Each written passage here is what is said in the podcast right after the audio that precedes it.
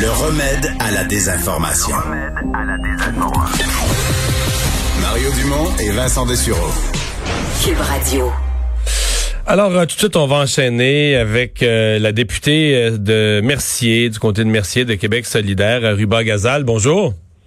Bonjour, M. Dumont. On vous a avec nous pour parler de votre euh, de votre lettre là, euh, se réapproprier notre fleuve, mais avant, euh, je pense que c'est dans votre circonscription ou juste à la frontière de votre circonscription, ce qui s'est passé cet après-midi. On sait maintenant, là, je le redis pour les gens qui n'étaient pas avec nous, il, il s'agissait bien et bel et bien d'un canular, selon la police, mais ça a été assez énervant là, ce qui s'est vécu autour de Ubisoft, hein? Oui, absolument. Puis j'arrête pas de me dire, j'espère que ça va bien aller, que personne ne sera blessé, qu'on s'en sortira. Et finalement, la nouvelle est tombée. J'étais très contente. En fait, c'est dans le Myman, c'est dans mon comté, c'est pas très loin de chez moi en plus. Là, j'étais pas là, j'étais en route justement pour euh, de Québec pour euh, retourner à Montréal euh, chez moi. Puis tant mieux que on n'a pas besoin de ça de plus en 2020. Hein? Non, je pense que vous avez, c'est très bien dit. Euh, donc, vous écrivez aujourd'hui une lettre sur, bon, se réapproprier de notre fleuve. Je dirais un, double message, un message sur la valeur du fleuve à des fins euh, environnementales, récréatives, en même temps une réplique à la vice-première ministre euh, qui appuyait le projet euh, Laurentia. Est-ce qu'il n'y a pas aussi une valeur économique au fleuve? Ben, il peut aussi avoir une valeur économique, mais en fait, faut juste se rappeler que le port de Québec, c'est quand même un, petit port qui veut s'agrandir et ce qu'il veut, c'est euh, rivaliser avec des plus gros ports comme celui de Montréal ou euh, ailleurs sur la côte est américaine.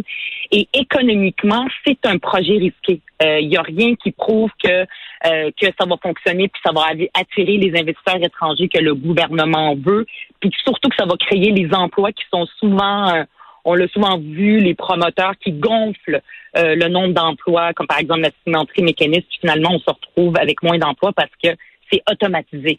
Et, le prix à payer serait incroyable côté environnement, mais aussi côté réappropriation des bâches par les citoyens. C'est pas, c'est pas vers ça qu'il faut aller au 21e siècle, je vous l'assure. Mais le transport maritime, au contraire, c'est pas, il me semble c'est un des modes de transport les plus écologiques, le transport maritime, non? Ben, en fait, ça dépend. Hein. Le, mode de transport, l'idéal écologiquement, c'est de favoriser les circuits courts. Donc, tout le modèle économique basé sur le fait qu'on importe, qu'il y a des marchandises qui viennent euh, faites en Chine ou ailleurs, puis qui viennent chez nous, puis après ça sont, sont consommées ici, c'est pas vraiment le modèle économique qu'il faut valoriser. Surtout la CAC qui est nationaliste, qui nous dit que il faut, euh, avec le panier bleu, il faut du euh, euh, le, le, le, développement là, des, local, l'agriculture locale, etc. C'est ça qu'il faut développer. C'est nos entrepreneurs mm. ici, on en a au Québec, et non pas seulement mm. l'importation de marchandises et des gros conteneurs qui, qui, qui vont avoir un impact incroyable, surtout dans le secteur Mézeray, Limoilou, et ça serait très, très dommageable. Les citoyens sont mobilisés hein, contre ce projet-là. Il n'y a pas d'acceptabilité sociale. Ouais, ben tout projet, il y a des pas laid, mais des citoyens mobilisés. Aujourd'hui, on peut plus faire euh, aucun projet sans, sans ça. Ça fait maintenant partie du, du décor. Euh, vous avez pas quand même parce que vous semblez mettre en opposition euh, le fait qu'on puisse faire euh, que le fleuve puisse servir à faire de la baignade, du kayak, parce que l'eau du fleuve est plus propre. Maintenant, il y a effectivement de la baignade, mais est-ce qu'il n'y a pas, est-ce qu'il y a pas la double utilisation de la place pour certains endroits où le port, on a le port de Montréal, le Québec veut un port plus important, un port plus majeur pour une ville qui est, qui est, qui est beaucoup plus grosse qu'elle était avant aussi. La ville de, Québec, l'agglomération de Québec a presque doublé là, dans le dernier euh, dernier quart de siècle. Euh, c'est pas compatible qu'on puisse faire du kayak euh, dans un secteur puis que le secteur un peu plus loin ou à, un autre endroit, on ait une activité industrielle, industrielle, porte bonne pour l'économie? Ben, ah, ben, en fait, dans ce secteur-là, tu sais, la baie de, Beau, de, de Beauport, c'est pas immense. Donc, ça va vraiment venir enclaver la plage qui est là. Euh, et, ça va ça va avoir un impact les les, les, les euh, je veux dire les, ceux qui font des loisirs euh, en bateau là, pas, pas de moteur et tout ça ils pourront pas vraiment le faire ils vont avoir un mur de conteneurs alors que c'est le contraire toutes les grandes villes ben, les villes urbaines là par exemple Bordeaux Chicago ce qu'ils font c'est qu'ils donnent accès aux berges aux citoyens le plus possible. C'est ça la tendance. Puis ils disent que tout ce qui est industriel, ben allez ailleurs. Euh, faut pas qu'à Québec, c'est tellement beau cet endroit-là. Euh, faut pas qu'à Québec qu'on fasse le même problème, par exemple à Montréal, euh, quand vous regardez la rue Notre-Dame, longée de, de compteurs. C'est très laid. Je pense pas que c'est ça que les gens les gens veulent. Au contraire, ils veulent des endroits qui soit beau puis qui se réapproprie, non pas des compagnies étrangères qui, qui ont des intérêts dans des paradis fiscaux et, et qui, qui, viennent qui viennent ici enlaidir le paysage. Au contraire, ça c'est comme dans l'ancien temps. On faisait ça dans l'ancien temps mmh. au dernier siècle ce genre de développement économique. Il y a d'autres développements économiques. Ben, le Québec, le, Québec, euh, le Québec au complet s'est construit comme ça, en disant que le, le fleuve Saint-Laurent était un peu la, la, l'artère, la, route principale, l'axe de développement. Là, c'est encore, euh, c'est encore un peu vrai, non? Ça ben, doit plus l'être? Faut que ça soit de moins en moins vrai. Puis vous savez, aujourd'hui, avec la pandémie puis le confinement, on a vu ce que les gens ont envie c'est d'aller dehors, de se réapproprier leurs plages, leurs berges, leurs, euh, les parcs, etc. C'est ça qu'ils veulent de plus en plus. Puis quand on parle de on parle de la crise sanitaire, on peut pas faire abstraction de la crise de la biodiversité euh, et de la crise climatique. Avec ce, ce projet-là, Pêche et Océan Canada ont été catégoriques. Si le projet de Laurentia a lieu, c'est la fin de c'est la fin pour le bar rayé parce que son habitat va être détruit et ça va être la fin pas juste pour les gens à Québec là, c'est tout le fleuve, euh, il y aura plus cette espèce là. Ça menace d'autres espèces de poissons, fait que ça a un impact aussi économique, par exemple pour la pêche et, tout ça. Donc ça n'a plus de bon sens ce genre de vision économique euh, qui, qui va à l'encontre de l'écologie. Au contraire, il faut il faut allier les deux. Puis c'est pas avec le projet Laurentia que ça va être possible de le faire. Hmm. Donc, vous êtes contre l'agrandissement du port de Québec de façon générale? Là? Ben oui, puis comme je vous disais au début... contre l'agrandissement du port de Montréal aussi? Non, j'ai pas dit Montréal. Est-ce que j'ai dit Montréal? Non, non, non, non, non je, pose la question, parce que c'est le même principe. Il y, a il y a aussi un projet d'agrandissement au port de Montréal? Ben, en fait, où, par exemple, il y a toute la, stratégie maritime d'aller draguer le fleuve pour pouvoir en faire plus. C'est pas vers là qu'il faut aller plus c'est pas ce genre d'économie qu'il faut développer. Il faut profiter de notre crise sanitaire pour faire le développement économique différemment. C'est une opportunité pour faire le développement réellement vert euh, et, qui est en, hmm. et qui permet aussi. C'est pas juste écologie puis le, poisson. C'est aussi où les gens vont vont vont sentir que ça leur appartient.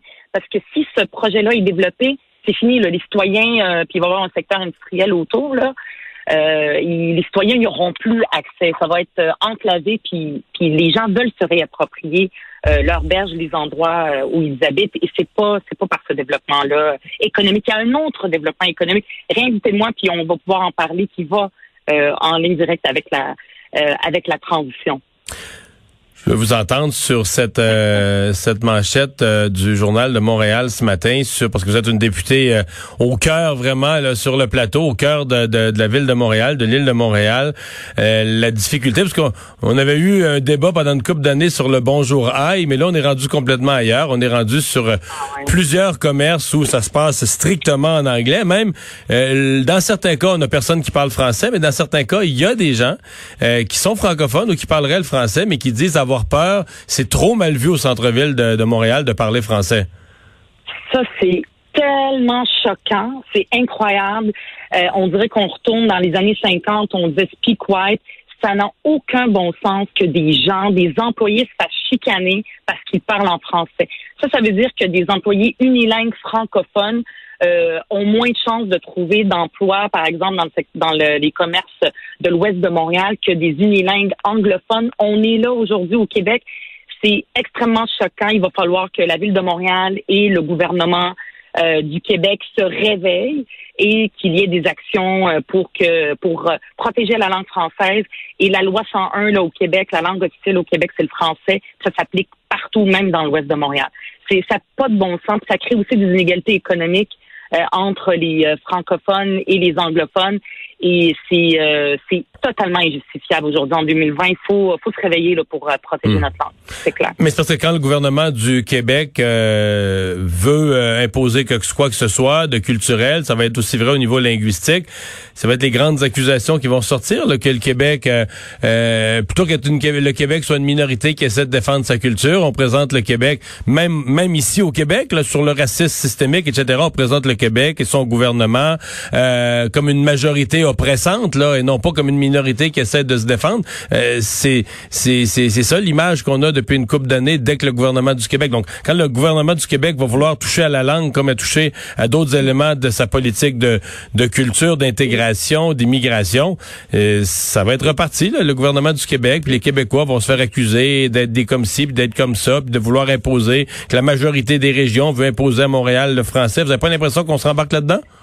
Non, moi je pense pas parce qu'il y a euh, la langue, le fait que la langue officielle au Québec c'est le français puis qu'il faut, faut la protéger, ça fait consensus partout. Euh, il y a un consensus à l'Assemblée nationale, là, les 125 députés, les quatre euh, partis politiques qui sont représentés à l'Assemblée nationale. vous pensez que là-dessus l'Assemblée va parler d'une seule voix? Ah, ben moi je suis moi je suis convaincue puis même ça va être qui va pouvoir faire plus. Mais ce qui est important, faut pas le voir comme on va mettre Montréal ou pas. Il faut que Montréal respecte le français parce que c'est comme ça que ça se passe. Il faut aussi euh, faire aimer cette langue-là. Moi, j'ai appris le, français, j'avais 10 ans, je, ne la parlais pas avant, là, je parlais pas le français, et j'ai eu un amour incroyable pour, pour cette langue-là, et j'ai envie de la protéger le plus possible. Puis, je demande aux, Québécois aussi, quand ils vont dans un commerce et qu'ils se font refuser, euh, de servir en français, de pas se gêner, de le demander une fois puis deux, puis dire ben ici c'est je veux être servi en français. Le client a toujours raison, c'est ça qu'on dit. Puis je veux être servi en français. C'est sûr que les actions individuelles euh, sont pas suffisantes, mais de pas se gêner de le faire. Puis euh, moi je pense que ça, cette question-là, contrairement à d'autres, c'est pas un débat polarisé c'est au contraire consensuel et, et, tout le monde maintenant est d'accord avec la loi 101 et tout le monde veut la renforcer. En tout cas, je le souhaite c'est notre souhait à Québec solidaire. Euh, ça, c'est sûr et certain. Il n'y a pas de, il a pas d'enjeu là. Votre message est fort clair. Merci beaucoup d'avoir été là.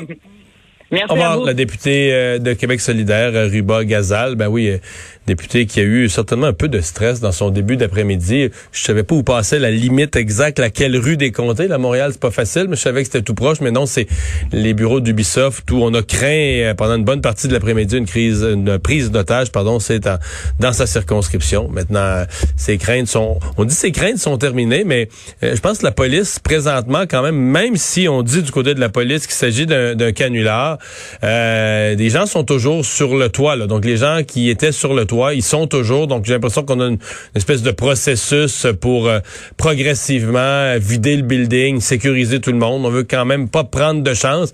On a quand même eu en début d'après-midi un appel euh, qui parlait d'une prise d'otage.